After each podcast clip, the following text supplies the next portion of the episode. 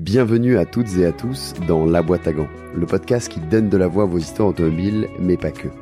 Je suis Yann Delplanque et chaque semaine je vous en partage de nouvelles. Vous écoutez la version audio, mais cet épisode est aussi à retrouver en version filmée sur YouTube, alors foncez vous abonner à la chaîne YouTube dans La Boîte à Gants et sur Apple Podcast, Spotify ou Deezer pour recevoir une notification dès que je sors un nouvel épisode. N'hésitez pas aussi à laisser un commentaire, ça m'aide énormément à gagner en visibilité. Aujourd'hui, j'ai l'immense honneur de recevoir Frédéric Vasseur, qui n'est autre que le team principal de la Scuderia Ferrari, autrement dit l'équipe de Formule 1 au cheval cabré. C'est la première fois que Ferrari accepte un entretien de plus de 3 minutes et que Fred se confie aussi longuement sur sa passion, sa carrière et les nombreuses anecdotes et histoires de dingue qu'il a vécues tout au long de sa vie. Savourez donc ce moment que je suis si heureux et fier de vous partager. Pensez aussi à vous abonner à notre compte Instagram at dans la boîte à gants pour découvrir les coulisses de cette rencontre. Au fait, si vous souhaitez créer votre podcast de marque, mon équipe d'experts et moi-même pouvons nous en charger. Si vous êtes intéressé, contactez-nous. Je vous souhaite un bon épisode.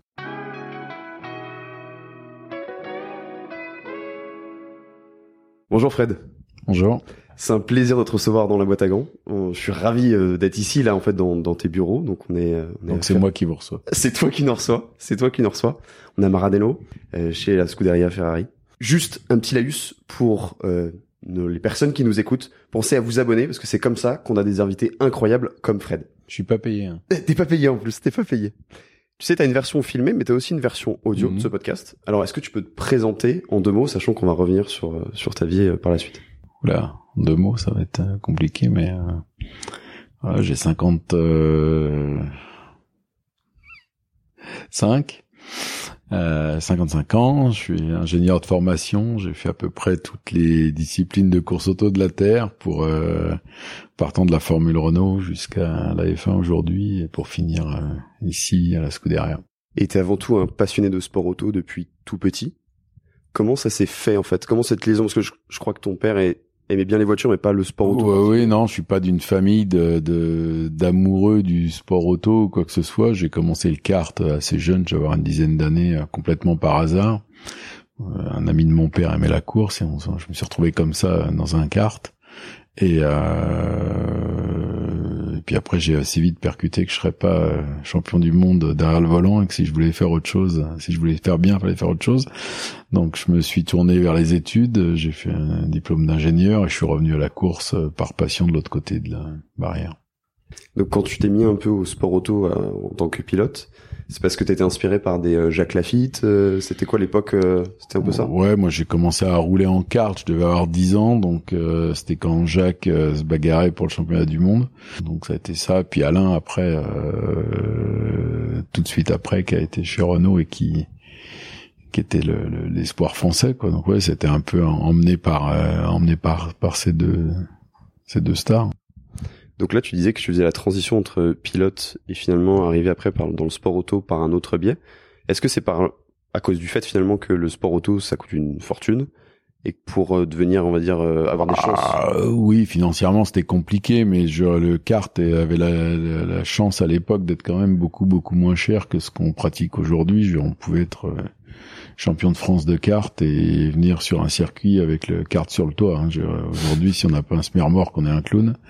Donc euh, non, ça avait rien à voir et je même avec des petits budgets, on y arrivait, on était vite aidé par des constructeurs de châssis. Donc non, ça n'a pas été forcément une limitation. Je pense que la limitation c'était le talent faut être franc et puis le et puis potentiellement aussi que j'allais à l'école et que mes concurrents directs y allaient pas souvent c'est belle façon de voir les choses. Donc en fait, le sport auto t'as jamais abandonné et tu t'es dit je vais je vais y re-rentrer, en tout cas euh, le repénétrer par un autre moyen. Et donc là, tu vois le côté ingénieur, c'est ça? Ouais j'ai été euh, j'ai arrêté le kart après un accident j'ai passé pas mal, bac non non euh, marginal. Euh, j'ai passé le bac et j'étais en prépa. Et puis euh, et puis assez vite je me suis dit que le, le voilà que ma ma vocation c'était plus de faire un G, de travailler de ce côté-là, et puis du coup j'avais des pilotes qui roulaient avec moi dans les en karting, qui étaient dans les juniors séries Formule Ford, Formule Renault, et on s'est retrouvés euh, assez rapidement. Comment tu fais la transition entre euh, tu rentres finalement effectivement t'es ingénieur et directement monter ton team? Parce que ça c'est fou, c'est que tu montes ton team alors que t'es encore en école d'ingé, c'est ça? Ouais, alors j'ai rencontré euh, à l'époque Didier Panissier sur un concours de circonstances à Albi. Et, euh, et puis on a commencé à travailler ensemble et j'étais à cette époque-là, je pense, en SP ou un truc comme ça. Et euh, Didier était un passionné euh, incroyable qui que rien n'arrêtait, donc on, il avait attaqué à monter la saison avec Christophe Tinceau à l'époque quand j'étais en prépa et ça a été la première année qu'on a fait ensemble. Euh, c'est vrai que c'était un, moment que je conseille pas à mes enfants de faire aujourd'hui parce que le les, les prépa et en parallèle le, une saison de course c'est un peu compliqué. Mais ça a été euh, la période de ma vie où j'ai le plus rigolé. Donc là, les premières, on va dire cinq premières années où tu, tu montes ton team, c'est quoi? C'est des années un peu de galère parce que tu es en train de bricoler à droite à gauche pour avoir du budget. Pour, euh, Oui, oui, oui, mais alors déjà, ce que la première chose que je retiens de ces années, c'est plus le la bonne humeur, les résultats, le voilà, le fun qu'on a eu à faire ça, de partir de rien du tout parce que c'était vraiment rien du tout. Et euh, 4-5 ans après, on gagnait des courses en F3. Euh, donc à la fois, on a réussi à performer. C'était euh, très dur pour moi parce que j'ai fait, euh, dans le même temps, j'ai fait mes années d'ingé. Alors j'ai été le, il paraît que j'ai une statue à l'école parce que j'étais le meilleur client de l'école parce que je suis resté depuis longtemps. Euh, puis au milieu, j'avais fait l'armée, donc ouais, c'était un peu dur, mais euh, c'est plus le côté positif que je retiens. Euh, des fois, on me dit est-ce qu'il y a de la pression à, Scuderia, c'est oui, il y a de la pression, mais je me rappelle à, cette époque-là, quand le lundi matin on revenait, qu'il fallait aller à la banque pour payer les chèques, c'était une pression qui était tout autre. Donc, euh, je pense que ça a été une super école pour moi parce que j'ai couvert un peu tous les jobs du métier de de, de, de commercial à ingénieur, euh, un peu mécano, euh, un peu tout, et ça donne une, une vision assez large du business. J'ai l'impression quand tu en parles que t'avais pas forcément un plan de carrière précis, mais que c'était plus la démarche entrepreneuriale qui t'a un peu amené à tout Alors oui, il y avait le côté entrepreneur qui me plaisait énormément, et puis il y avait le le fait de mixer ça avec euh, la, ma passion de la course, euh, de de retrouver des pilotes que pour certains je connaissais bien, de voilà. Donc on a c'était vraiment un environnement qui était euh, super parce que ça mixait tout.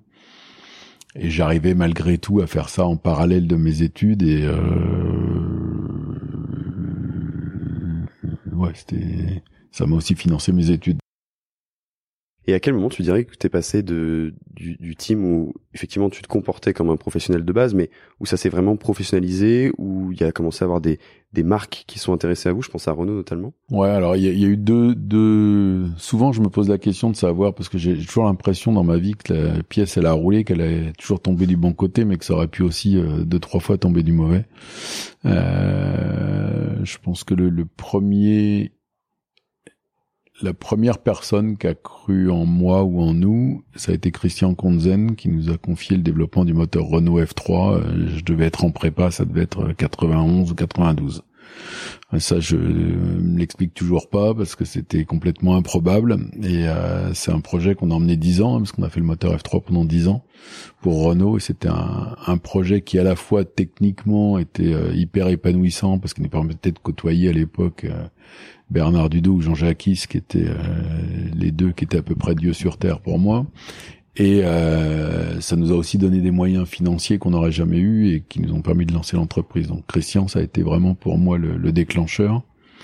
Et après, l'autre étape qui a été un peu cruciale, ça a été euh, Michel Jodogne qui nous a fait confiance pour avoir Petrofina avec François Cornelis euh, je dirais ça va être 96 ou fin 96, euh, pour faire une équipe Petrofina en France, en F3, et c'est ce qui nous a permis de gagner le championnat avec Salens. Donc c'est en 98, c'est ça? Ouais, on gagne en 98, mais je crois que le début de la collaboration avec Fina, ça va être fin 96. Et euh, ça, ça a été vraiment un élément déclencheur parce que David, bon, on a gagné le championnat de France, qui était important pour nous. Hein, enfin, c'était un step, un step. Et en même temps, ça nous a permis de gagner des courses internationales, puisque cette année-là, je crois que, je voudrais pas dire de bêtises, mais je crois qu'on a Zandvoort, euh, qui était le, top de top en, course F3, et on a positionné ASM à l'époque à un niveau euh, international qu'on n'imaginait pas. Donc là, en fait, 98, tu l'évoquais avec euh, David Salens, mhm. c'est en gros la première victoire que tu as un peu en tant que... International, oui. que chef d'entreprise aussi. Ah oui, oui, tout à fait. Et justement, à quel moment tu fais ce passage entre l'ingénieur qui finalement va peut-être plus s'occuper du côté de la gestion de son team. Mais je crois que jusqu'à 98, c'est moi qui faisais l'ingénieur de piste euh, pour David. Et euh, mais bon, dans une petite équipe, c'est c'est pas euh, c'est pas anormal, hein, donc euh, je Gérard Camilly chez Winfield le faisait. Enfin, il y avait plein d'équipes qui, qui où le, le, propriétaire de l'équipe faisait aussi l'ingé piste. Donc, euh, je crois que c'est après que j'ai commencé à, à, me dire que un, il y avait des meilleurs ingés que moi, et deux, j'avais autre chose à faire. Après, dans les phases un peu importantes, tu dirais qu'il y a celle en, en 2002 où Mercedes euh, te contacte. Ouais, alors là, on a, oui, on a eu donc euh, Conzen, Jodogne et...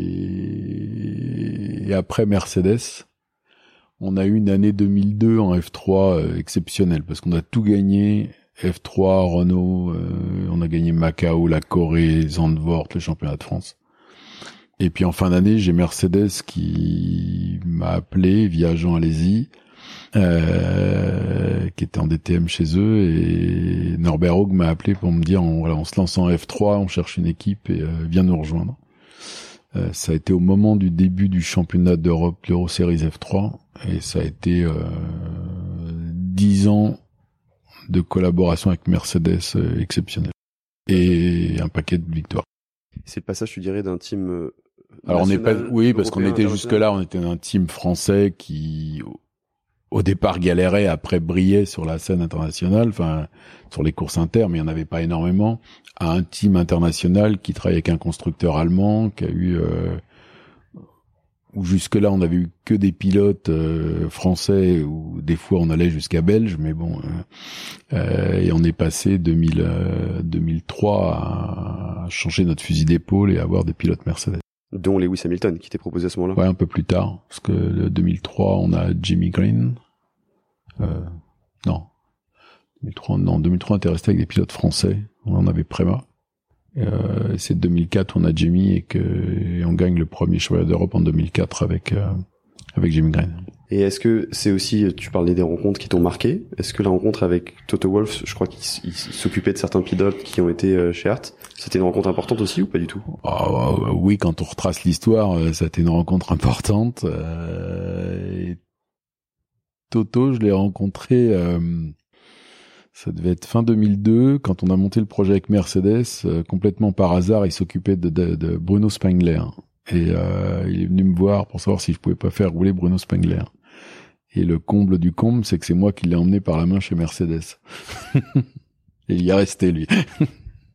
c'est le, le, oui, le comble de l'histoire. Après, si on suit la chronologie, donc c'est c'est là où tu crées Art euh, Grand Prix. Un peu plus tard, alors euh, ouais. Euh, je suis un peu perdu dans les années, mais je crois qu'on a, ça doit être 2004 parce que je pense que le premier championnat F2, enfin GP2 à l'époque, ça doit être 2005. Ouais. ouais. Donc on, s'est rencontré avec Nicolas 2004 via un de mes pilotes, Julien Beltoise, euh, parce que Nicolas était déjà impliqué dans le management de pilotes via Massa à l'époque. Et euh, il voulait monter une équipe F2 pour être un peu plus présent côté équipe. Et puis nous, on voulait aller en F2 parce qu'on avait des, on venait de gagner le championnat F3, euh, mais on n'avait pas on n'avait aucune structure commerciale. Naturellement, on s'est bien entendu. On a monté ART au départ qui était un peu une coquille vide parce que c'était ASM qui faisait l'exploitation. Hein. Euh, on a monté ART et on a eu une première saison exceptionnelle parce qu'on avait euh, Nico Rosberg et Alex Prema, deux rookies. Nous, on n'avait jamais été plus loin que la porte d'Orléans et on gagne le championnat F2 euh, cette année-là. Hein. donc, ça a été encore une saison exceptionnelle. Et l'année, même année, en plus, on a Lewis en F3. Ouais. Oui, oui, la même année, on avait Lewis en F3. Euh, donc euh, tout est bien. Qui gagne aussi ou c'est l'année suivante Ah oui, non, non, non, non, il gagne en F3 euh, en gagnant 18 courses sur 20 ou quelque chose comme ça. Euh, donc on fait la même année, on fait Lewis en F3 et Nico en F2. Et l'année suivante, euh, Lewis et l'année suivante, Lewis passe en F2 et gagne en F2. Et il gagne en F2. Et c'est aussi une année qui, donc cette année-là où, où Lewis gagne en F2, une année qui, tu m'as évoqué, et en tout cas était assez marquante parce que c'est l'année où je crois tu perds euh, votre directeur technique. Ouais, c'était un pas, pas, pas tout rose là cette année-là. On a Steve qui était notre directeur technique, mais c'était pas dans, une petite structure de, je sais pas combien on était, 20, on avait, euh, je devais être le plus vieux, j'avais 35 ans et le, on était plus un groupe euh, copain euh, que qu'autre chose et le fait de perdre un, des membres de l'équipe, c'était dur pour tout le monde. Je crois qu'il y a eu un événement assez marquant, c'est justement que tu leur as demandé ce jour-là, il y avait une course. non, on était, c'est un peu dur d'en parler, mais on était, ils étaient en test au Paul Ricard et Mm. Non. Mm. C'est un peu dur. Enfin, quand on n'est pas habitué, je pense à à cet âge-là à affronter cette euh, cette situation. Je trouve que ça montre aussi, tu vois, le même ton caractère, parce que je pense notamment à une autre une autre histoire. Je pense que niveau temporalité, c'est pas la même chose, mais à la famille à la famille Divies à Nogaro. Je crois qu'il y a une histoire où, où, à un moment, en fait, des conditions météo étaient pas bonnes. tu t'es, tu t'es, là, là, là, c'est Joker. Euh, ouais, c'était 98.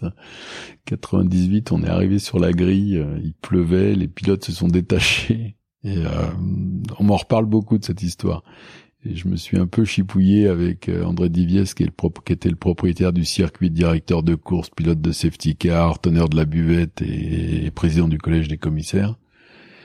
Et il voulait à tout prix faire partir la course. Et j'ai dit non, on partira pas. Les pilotes sont détachés. J'ai été sur la piste. bon, c'est un, peu chamaillé devant la tribune. Ça m'a valu une suspension de licence et une amende.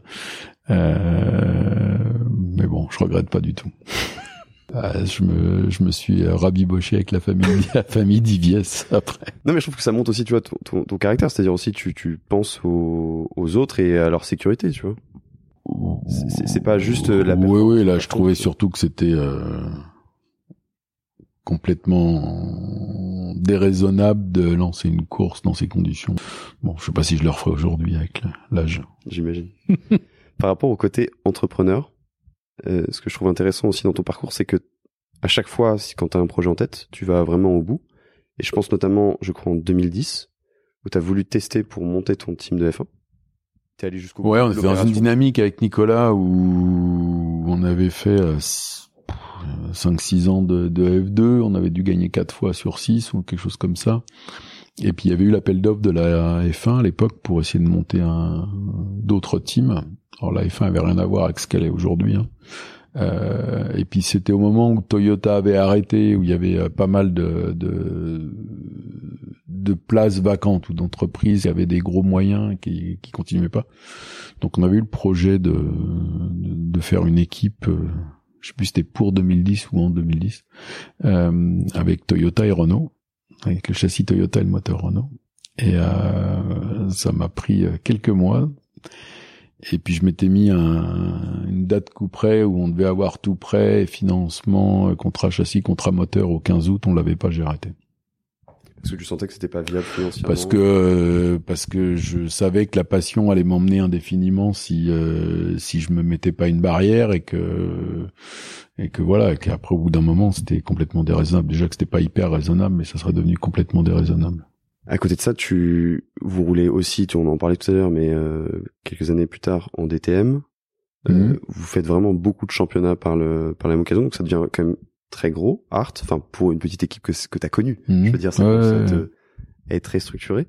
Ces années-là, c'était quoi? C'était bah, il y, a, y a une non, mais il y a une grosse mutation dans le dans le dans les disciplines juniors c'est quand j'ai commencé la course, il y avait des championnats de Formule Ford, Formule Renault, Formule 3 dans tous les pays d'Europe. Euh, et on pouvait exister au niveau national et avec des beaux moyens, se faire plaisir, faire des beaux championnats. Et puis il y a une forme de concentration de, due à des crises successives. Il y a une forme de concentration, moins en moins d'argent dans la course. Euh, on a été obligé de regrouper des championnats pour finir avec un championnat d'F3, un championnat de Formule Renault, euh, plus de championnat de Formule Ford.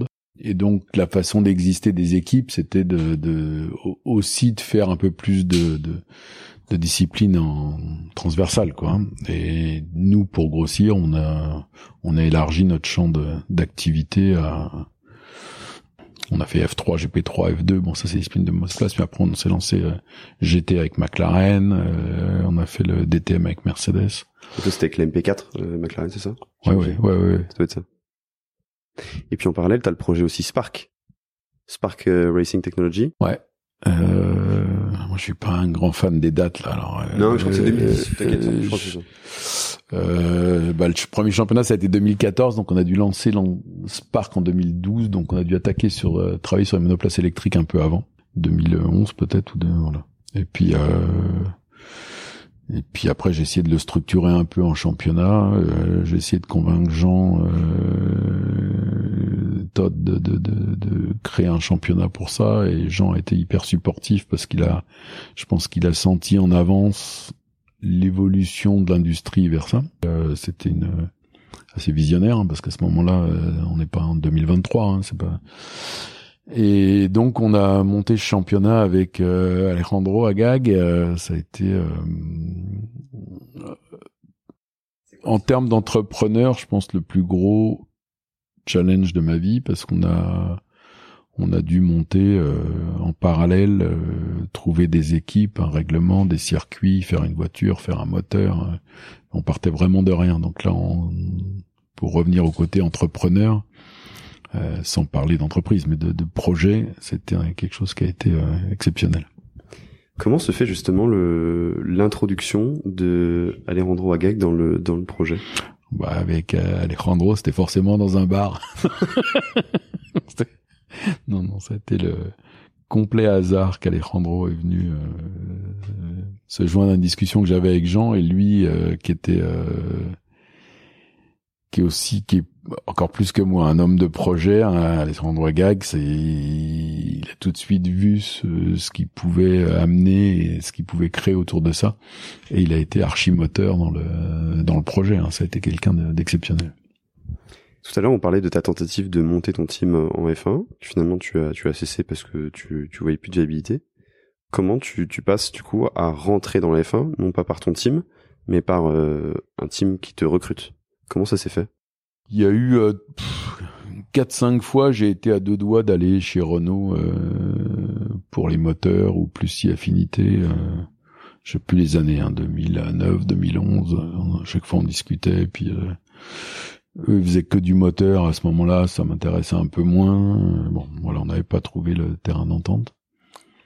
Et puis quand euh, quand ils ont eu le projet de revenir euh, en tant qu'équipe, projet que Cyril menait chez Renault, Cyril Abitboul que menait euh, Cyril chez Renault, on a été en contact début 2015 pour se dire bah, bah, voilà si on revient, ce serait bien qu'on le fasse ensemble. Je connaissais Cyril un petit peu de du monde de la course. Et puis euh, moi j'arrivais à un point où je venais de lancer Spark, ça marchait, ça se passait bien, le championnat était en plein boom et tout. Je me disais bon il faudrait euh, trouver euh, quelque chose d'autre à faire. T'avais déjà eu la commande des 40 châssis Ouais ouais ça c'est on était fait. première course c'était septembre 2014 donc on avait déjà tout livré. Et puis de courant 2015 on s'est, je me suis mis d'accord avec Renault pour les rejoindre en 2016 pour le pour la F1. Donc c'est un moment où tu te désengages de Spark. Je me désengage de Spark, je me désengage d'ART. Ça a été euh, personnellement un peu dur parce que j'avais toujours été euh, dans cet environnement. Et puis je je pars chez Renault. Mais pour moi, j'imagine que c'est aussi un, un, nouveau challenge dans le sens où tu as tout gagné avant. Ouais, mais faut, on le prend pas comme ça parce que c'est aussi euh, en partant chez Renault, je sais bien que je vais pas être champion du monde. Hein, euh, je trouve que le, succès peut prendre plusieurs formes. C'est pas euh, si on va chez Red Bull en F1 euh, demain, on n'envisage pas d'autre chose que la victoire. Donc si on va chez Sauber comme j'étais en 2016, on envisage autre chose que la victoire. Et la transition entre donc Renault et Sauber, comment comment elle se fait? Bon, ça c'est fini en queue de poisson chez Renault. Euh, l'organisation était très bizarre, il y avait trop de politique, trop de monde, euh, tout le monde parlait, donc euh, voilà, au bout d'un moment j'ai dit ça, ça, me plaît pas, j'ai dit soit on change, soit je pars, je suis parti. Donc t'arrives chez Sauber Un peu après, un peu après parce que je m'étais, je sais pas ce que je m'étais dit d'ailleurs, mais le, le, je me suis rendu compte au bout de, de peut-être deux mois où j'ai pas voulu retourner chez ART, chez Spark, dans mes autres business parce que je me dis il y a des gens en place et ça serait un peu unfair de, de revenir et de leur dire bon les gars merci c'était gentil l'intérim mais maintenant je reviens et euh, moi je suis un lève là quand je me levais le matin je me disais oula les journées vont être longues. et puis, euh, et puis assez vite, Sauber m'a contacté. J'ai, on a discuté longtemps parce que je n'étais pas convaincu. Il partait avec Honda à l'époque, je voulais pas du tout. Enfin voilà, donc le, puis on a fini par euh, par trouver un terrain d'entente et j'ai été là-bas euh, juillet 2016, je crois. Et donc là, c'est aussi à ce moment-là où tu, parce qu'il y a quelque chose pour lequel tu es assez connu aussi, c'est tous les rapports assez privilégiés que tu peux avoir avec tes pilotes, parce que ces pilotes-là, tu les as connus plus jeunes. C'est là, à ce moment-là, d'ailleurs, tu fais revenir Charles Leclerc, qui est maintenant euh, ici chez, chez Ferrari. C'est ça un petit peu ce lien que tu as privilégié avec ces, ces pilotes? C'est plus les circonstances qu'une euh, qu'un projet hein, parce que des fois ça se fait pas des fois il y a pas des pilotes il y en a pas beaucoup il y en a pas beaucoup qui sont pas chez ART c'est sûr que j'ai des liens privilégiés parce que je les ai connus euh, pas parce qu'ils imaginent que je suis le meilleur hein, mais parce que je les ai connus tout petits quoi. Donc euh, forcément ça crée des liens différents. Et en F1 j'ai l'avantage d'en avoir une dizaine qui qui viennent de chez nous. Donc euh, oui, voilà, c'est plus facile pour moi de travailler avec quelqu'un que je connais depuis tout petit. Mais euh, le contre-exemple, c'est Carlos cette année, avec qui je m'entends très bien, qui ça se passe bien, euh, qui a jamais roulé chez ART, mais que je connais de par les Junior Series depuis longtemps. Ouais, donc t'as eu ces liens quand même quand ils étaient plus jeunes, donc t'as peut-être moins le côté entre guillemets star qu'ils peuvent avoir maintenant aussi. Ouais, mais alors là, euh, je les considérais rarement comme une star. Donc euh, devient euh, devient Alpha. Hmm. Est-ce qu'il y, y a, une anecdote particulière quand Ferrari vient te, te chercher? Tu t'y attendais? C'était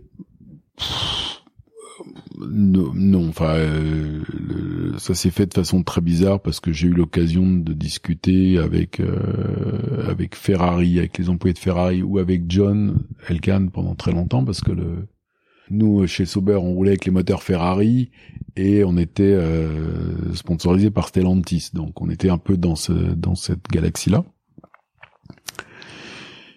Et euh, ça a été annoncé par la presse à Abu Dhabi, alors que j'avais pas discuté avec Ferrari encore, mais on est arrivé à Abu Dhabi, la presse annonçait partout que je remplaçais Binotto, alors qu'on avait on n'avait pas eu de contact.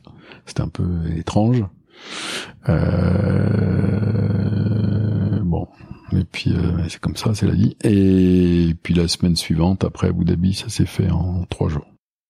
Le fait finalement que t'aies fini aussi, enfin que vous ayez fini sixième euh, du championnat en 2022, j'imagine que ça a aussi grandement aidé parce que c'est le meilleur résultat euh, d'Alpha à ce moment-là. Ouais, ça a aidé. Je pense pas dans le choix de Ferrari, ça a aidé dans mon dans ma position à moi où je pense que c'était c'était l'objectif le plus haut que je m'étais fixé pour Sauber, où je me disais, euh, avec nos moyens, nos, nos tailles d'entreprise et tout, ça sera difficile de faire mieux. Enfin, je, euh, déjà, fallait qu'on mette Aston Martin derrière. Euh, puis devant nous, c'était McLaren, quoi, hein, ou, Alpine, je sais plus, McLaren certainement. Donc, euh, on venait un peu se battre dans une dans une cour qui était pas la nôtre. Euh, donc j'avais un peu le, le, sentiment du devoir accompli chez, chez Sauber et de me dire que ayant mené aussi les négociations de la vente à Audi durant l'année, euh, j'avais l'impression de laisser une situation propre. À ce moment-là, quand tu as une proposition de Ferrari qui te propose le Graal euh, d'un tel poste, et toi, est-ce que tu repenses aux années où tu as débuté, tu galérais? Qu'est-ce qui se passe dans ta tête à ce Moi, non. direct? Non, pas du tout je, suis pas trop sentimental à penser au passé, à ceci, à cela. Je suis plus à me projeter dans l'avenir et à me dire, moi alors, quelles vont être les galères, quels vont être les, les points positifs, qu'est-ce qui... C'est plus ma femme, quand on a discuté, qui m'a qui m'a dit, mais je, sais même pas pourquoi tu réfléchis, c'est toi du passé, donc c'est vrai. T'as presque interdit de refuser, quoi bon interdit euh, non, sans aller jusque là hein, mais euh, je sais que ce que je fais depuis 30 ans c'est c'est ma passion. C'est mon métier. C'est avec ça que je gagne ma vie. Mais c'est aussi une une tannée pour ma famille que je pour ma femme, pour mes enfants, peut-être que ma femme elle est contente que je sois pas tout le temps là, mais mais pour les enfants parce que ça fait quand même 30 ans que que je me fais 25 week-ends de course par an, quoi, euh, voire même plus euh, à certaines époques où on faisait euh, F2, F3, Formula I, des fois j'ai dû faire 30-35 courses par an. Donc je, je sais de la pression que je mets les contraintes que je mets sur la famille. Donc je pense que là, allant chez Ferrari, c'était un pas un autre niveau, hein, parce que le commitment, il est pas pire chez Ferrari ou meilleur chez Ferrari que chez Sauber. Je, pense que la, grosse différence aussi pour la famille, c'est l'exposition. Euh, donc euh, voilà. Comment, tu l'as vu cette pression médiatique, peut-être une pression presque même aussi des fans, parce qu'on sait que c'est c'est des fans ou des femmes. Des fans, des fans. Parce qu'on sait que c'est la, c'est l'équipe qui a le, qui a le plus d'engouement, qui, qui a une. Ouais, ouais, non, non. C'est à part. Ouais, il y a une. Il y a le côté latin chez Ferrari, des gens autour de l'équipe, de la presse, de, des tifosi qui est. Euh, qui a rien à voir avec une équipe euh, anglaise ou allemande ou suisse allemande. En Suisse, en Suisse, il y a jamais personne qui va venir vous dire bonjour parce qu'ils ont peur de déranger, alors qu'en Italie c'est pas ça. Donc euh, euh, c'est sûr qu'il y a, cet engouement et ce bruit autour de l'équipe qui est euh, qui est pas facile à gérer. Moi ça m'impacte pas trop parce que je je j'ai pas Instagram, j'ai pas Twitter, j'ai pas je suis pas sur les réseaux sociaux, je m'en fous et que du coup je suis pas perméable à ça du tout. Je sais que ça tu le regarderas pas par exemple. Non, mais mais du coup c'est assez facile à vivre je lis pas la presse, je, voilà. Donc, euh, mais c'est sûr que si on ouvre un peu la porte à ça, je pense que c'est très très dur. Donc là, si, si on considère que arriver chez Ferrari comme team principal, c'est le Graal, toi, non, non, ça ne l'est pas. C'est quoi le Graal pour toi alors? C'est de gagner. Le, la, la, position. Euh, euh, enfin, vaut mieux gagner ailleurs que perdre chez Ferrari, quoi. Je attention, l'objectif final, c'est forcément la victoire c'est ce pourquoi tu étais venu ici de toute façon. Oui, je pense que le plus beau challenge du paddock, ça on me le dit souvent dans les interviews, mais c'est vrai que je pense que le plus gros challenge du paddock, c'est de gagner avec Ferrari. C'est euh, parce que ça fait quelques années que Ferrari court après, parce que c'est possible, parce qu'on a des vrais moyens techniques, humains et tout. Donc, euh, et puis c'est ce que les gens attendent, c'est ce qu'on sent, on sent qu'il y a un engouement autour de ça. Donc oui, c'est le plus beau challenge du paddock. Est-ce que tu dirais aussi, si je remets en perspective par rapport au fait que il y a un moment où tu voulais créer ton team, là tu peux vraiment concentrer tous tes efforts sur la performance pure et aller délivrer, t'enlever peut-être les tracas, tu sais que tu as pu avoir toi en tant qu'entrepreneur, euh, tu disais donc tu, tu, tu le stress d'aller à la banque et oui, mais ça on les a toujours. L'équipe de course c'est pas des machines et des softwares, hein. c'est c'est 1500 personnes avant tout. Donc euh, c'est euh, de gérer des gens, de gérer euh, des sponsors, de voilà. Ça, ça fait partie du métier. Et puis honnêtement, moi, j'aime plutôt bien le faire. T'es réputé pour être aussi un homme fédérateur, monter des équipes, les les amener vers un but et savoir déléguer aussi. C'est c'est ça aussi le, le, le vrai talent. Enfin, ça faut plus demander aux gens qui travaillent avec moi qu'à moi, mais ouais, je pense que de responsabiliser les gens, c'est la meilleure façon de réussir.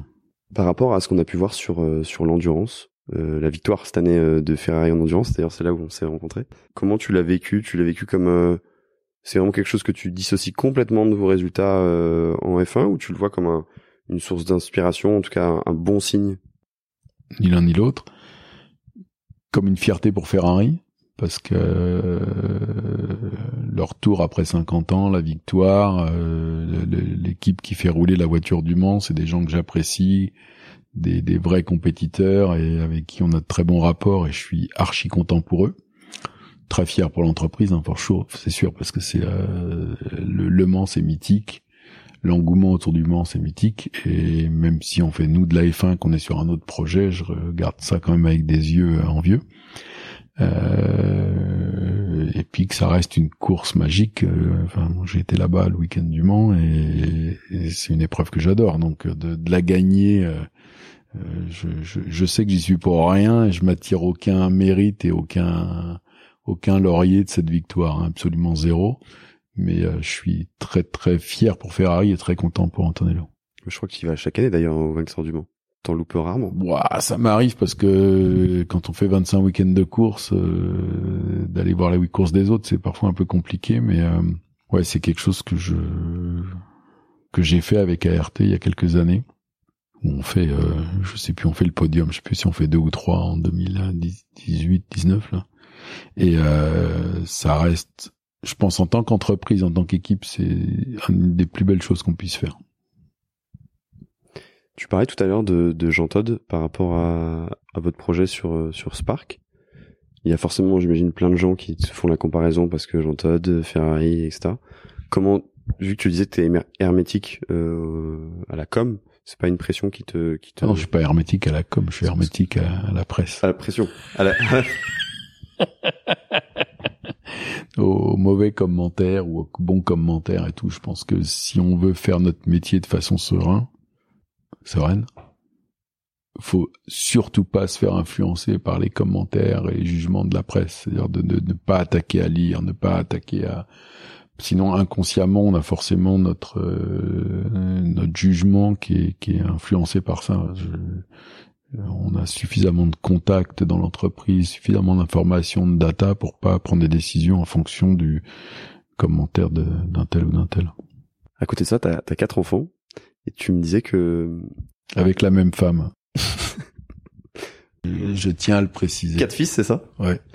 Et tu les as pas forcément incités à faire du sport auto? Ah, j'ai même tout fait pour qu'ils en fassent pas. Je sais pas pourquoi. Parce que je j'ai j'ai souvent eu dans ma carrière des fils de et j'avais un peu l'impression que ces gens-là faisaient quelque chose par procuration ou pour faire plaisir à leurs parents ou n'étaient pas toujours motivés ou voilà. Et je m'étais, je me suis toujours dit que bon, si j'en ai un qui est passionné de course, qui, je l'aiderais parce que j'ai les, moyens humains et financiers de l'aider. Ce qui est le cas maintenant. Non, ils font ingénieur, ils font. Euh, je les aiderais dans la course, ils font de la course. Je c'est pas c'est pas le sujet, mais je je voulais pas les qu'ils fassent quelque chose parce que je l'avais fait moi ou voilà. Donc euh, Bon, quand on a racheté Birel, on a eu quelques châssis de cartes et ils ont commencé un peu à faire du kart, mais euh, aussi parce que s'ils veulent faire un G, je trouve que c'est plutôt bien de, de, de conduire un petit peu. Mais euh, je, je voulais surtout pas qu'ils fassent comme leur père. Ça, je trouve ça débile. Je voulais qu'il y ait un côté aussi mérite? Non, non, pas mérite, mais ça. Euh, quand on fait quelque chose, faut le faire par passion. Faut pas le faire parce que papa l'a fait ou maman l'a fait. Ou j'ai envie de te dire que ton métier serait difficilement faisable sans passion. Non, parce que je pense qu'il y a des, il y a des, des domaines d'activité qui sont tout, je pense pas que la F1 soit un milieu exceptionnel ou, enfin, euh, c'est un peu différent d'autres secteurs d'activité, mais j'ai la, la, chance dans ma, j'ai eu la chance dans ma vie de rencontrer des, des grands patrons de, d'industrie ou de, de, c'est des gens qui voyagent plus que moi, qui travaillent plus que moi. Hein, donc, euh, je faut pas croire que la F1 euh, c'est exceptionnel. Et je suis pas persuadé qu que la chimie pour le patron d'une boîte de chimie soit une passion. Donc, euh, c'est plus le côté entrepreneurial qui qui fait le, les choses.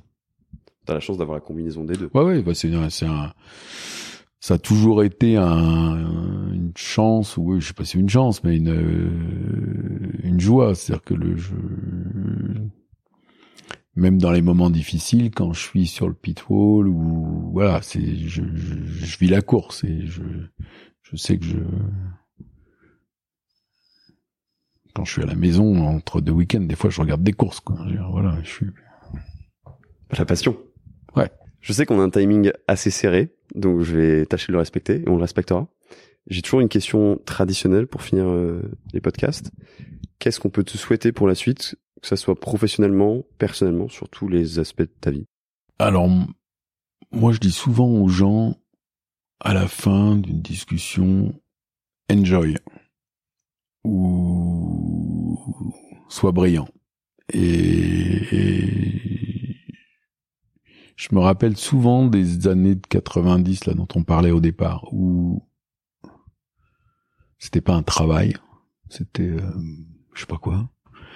Et le, le je pense que j'ai commencé ma vie professionnelle euh, en m'amusant, mais vraiment au sens littéral du terme, hein, pas. Et j'ai essayé de le garder au fil des ans, toujours de garder euh, je pense que ce que je fais, je le fais sérieusement. Euh, il y a peut-être des gens qui trouvent que je le fais trop sérieusement des fois, mais, mais j'ai toujours essayé de garder un côté un peu fun parce que je, je me dis aussi que dans mon métier, souvent dans les interviews, on me dit ouais c'est dur, c'est ceci, c'est cela. Je me dis ouais mais bon, euh, il y a des millions de gens qui rêvent de, de, travailler en F1, peut-être de faire team principal, je sais pas, mais de qui rêvent de ce qu'on fait comme activité. Qui on a aujourd'hui, on va à Silverstone, il y a 480 000 personnes. Les gens, ils rêvent tous de travailler là-dedans. Enfin, je faut donc euh, je voilà, j'essaye de ce qu'on peut me souhaiter, c'est de m'amuser. Merci Fred, c'est la meilleure conclusion euh, qui soit. Merci pour euh, pour ton temps. Merci d'avoir organisé ça aussi aussi vite. C'est c'est quand même grâce à toi que je t'ai contacté. Donc vraiment merci pour pour pour tout ça. À bientôt. bientôt. Ciao. Ciao.